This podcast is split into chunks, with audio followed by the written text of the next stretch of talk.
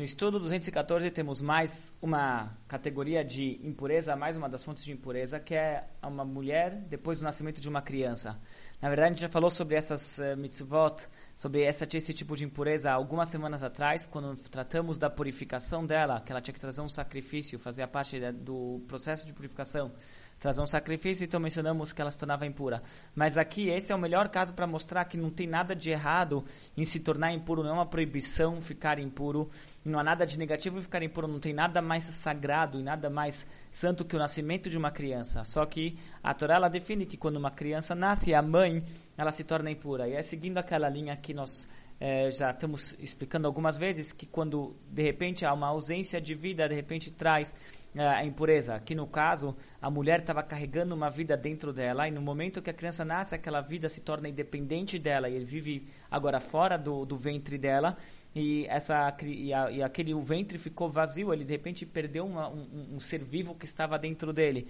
Como há esse vácuo, então a gente fala que tem que, uh, que surge a impureza. A impureza ela, ela vem onde tem um vácuo, onde tem um espaço vazio deixado por vida, que vida é divindade, então lá logo se preenche com coisas, uh, forças de impureza. Outro detalhe aqui, por mais que a purificação da, da patrulhante, né, da mulher que dá luz, a purificação completa dela só vem quando ela fizer um sacrifício, quando se oferecer um sacrifício no templo, porém, uma purificação parcial é conseguida através de que ela ir no mikve. Então, por isso, uma mulher que dá luz, ela pode, depois que conta dias, para de sangrar e conta os dias tudo do jeitinho, ela vai no mikve, ela pode voltar a ter relações com o marido, porque para ter relações com o marido não precisa ter uma purificação 100%, basta a purificação de ir no mikve. Agora, se ela quisesse comer dos sacrifícios que eu via no templo, então daí sim ela tinha que trazer o sacrifício, uh, o sacrifício de purificação dela.